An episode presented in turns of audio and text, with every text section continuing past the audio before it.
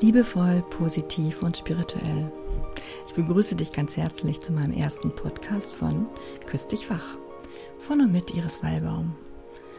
Schön, dass du dir Zeit für mich und auch für dich nimmst. Ich bin Iris Wallbaum und ich bin ausgebildete Karmatherapeutin. Ich habe es mir zur Aufgabe gemacht, die Kraft und die Macht der Liebe wieder in das Bewusstsein der Menschen zu holen und damit Spirituelles und Alltägliches neu zu verbinden. Ich freue mich sehr, wenn meine Worte dich anregen können, neugierig dein Leben zu betrachten, es liebevoll zu gestalten und positiv auszurichten. Das erste Thema heute soll sein, warum bedeutet Liebe oft Schmerz? Wir alle wünschen uns einen Partner und wir wünschen uns Menschen um uns herum, die uns von Herzen lieben. Denn im Grunde sind wir alle Bedürftige der Liebe. Wir sehnen uns danach, denn sie ist es, aus der wir gekommen sind. Und sie ist ja auch ein wunderbares Gefühl. Und deswegen würde ich sogar behaupten, jeder Mensch tut im Grunde alles, um dieses Gefühl wiederzufinden und auch aufrechtzuerhalten, wenn er es gefunden hat.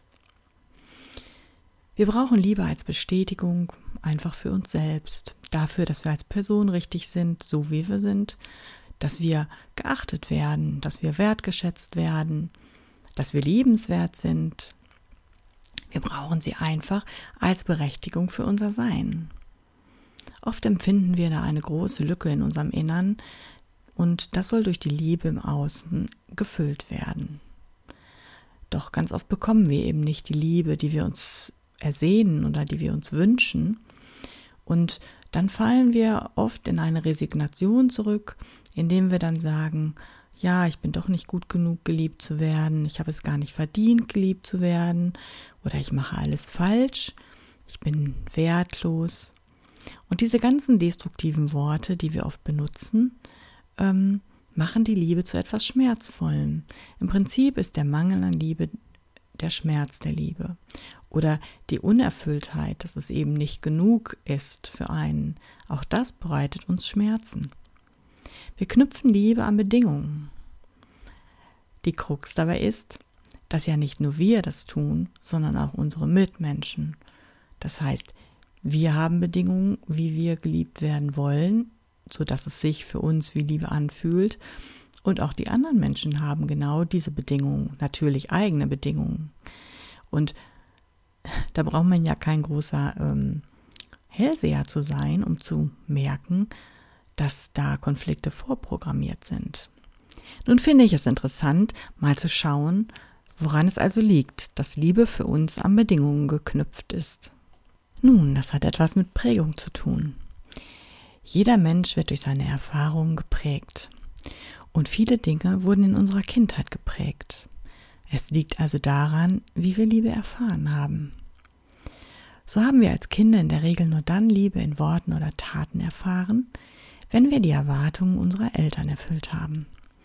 Wenn wir artig, gehorsam, friedlich, fleißig, angepasst waren. Das soll an dieser Stelle nicht negativ beurteilt werden, denn auch unsere Eltern haben eine solche Prägung erfahren und diese ganz unbewusst für sich übernommen und an uns weitergegeben, so wie wir sie auch aus unserer Kindheit übernommen haben und deshalb knüpfen wir heute die Liebe an Bedingungen. Die meisten Prägungen sind jedoch unbewusst und steuern deshalb automatisch unser Verhalten. Das ist auch etwas, was die ja, was es sehr schwierig macht, diese Dinge sich anzuschauen und auch zu bemerken. Die Frage, die dahinter liegt, ist aber, warum habe, haben ich, meine Eltern, meine Großeltern Liebe an Bedingungen geknüpft und sich damit selbst Schmerz zugefügt, wenn diese nicht erfüllt wurden? Nun, es liegt daran, weil sie sich nicht selber geliebt haben, weil sie und auch du und auch ich es wahrscheinlich nicht gelernt haben, sich selber zu lieben und wertzuschätzen. Es wurde ihnen und uns schlichtweg nicht beigebracht. Stattdessen wurde uns beigebracht, dass wir ordentlicher sein sollen, fleißiger, rücksichtsvoller, leiser, anders hätten sein sollen, als wir also waren. So wie wir waren, waren wir also scheinbar nicht richtig und nicht gut genug. Und damit wurde ein neuer Glaubenssatz geboren, Und der lautet, ich bin nicht gut genug, ich habe es nicht verdient, geliebt zu werden. Auch das möchte ich bitte ohne Bewertung sehen, denn unsere Eltern haben auch dieses weitergegeben, was sie gelernt haben und was sie geprägt hat. Aber dieser Glaubenssatz, ich bin nicht gut genug, konfrontiert sich jetzt in unserem Leben mit der Liebe, die wir im Außen erhalten. Und da komme ich jetzt zu einem wesentlichen Punkt. Weil egal, wie viel Liebe wir im Außen erhalten, wenn wir in unserem Innern glauben, dass wir nicht gut genug sind, dass wir Liebe nicht verdient haben, weil wir so sind, wie wir sind, dann wird uns die Liebe im Außen oder aus dem Außen heraus auch niemals erfüllen können. Und wir werden sie nicht als das Geschenk annehmen können, was die Liebe im Grunde ist. Wie kannst du das also für dich lösen? Und da gibt es nur eine Möglichkeit.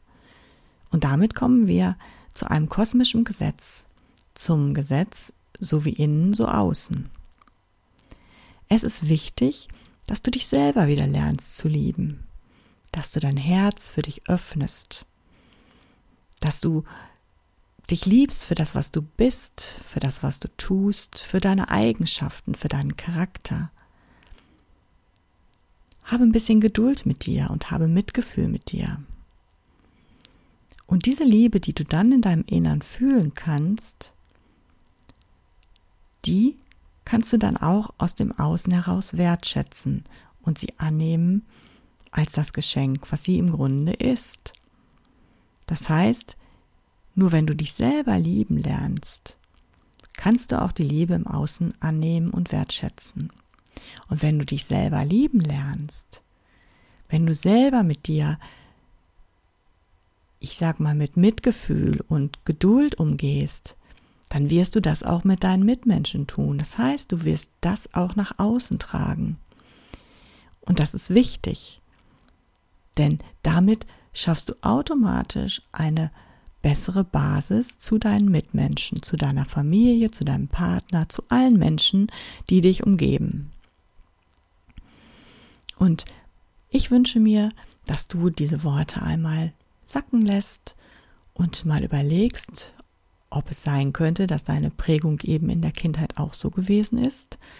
Und wenn du vielleicht das nächste Mal äh, das Gefühl hast, dass irgendwer dich nicht genug wertschätzt oder nicht genug liebt, dann bitte ich dich, kurz innezuhalten und an diesen Podcast zurückzudenken und dir die Frage zu beantworten, ob du dich denn so liebst, wie du erwartest, dass die anderen dich lieben sollen. Und wenn du diese Frage mit Nein beantworten kannst oder antworten musst, dann biete ich dir mit diesem Podcast eine Möglichkeit, da ein paar Ansätze zu finden, wie du das ändern kannst, wenn du das möchtest. Und außerdem wünsche ich mir, dass du verstehst, dass jeder Mensch, so wie er ist, einzigartig ist, wundervoll, und genauso gewollt, wie er ist, weil alles im großen Ganzen wirkt, wie im Innen, so im Außen. Und mit diesen Worten möchte ich mich von dir verabschieden. Liebevoll, positiv und spirituell. Küss dich wach. Alles Liebe, deine Iris.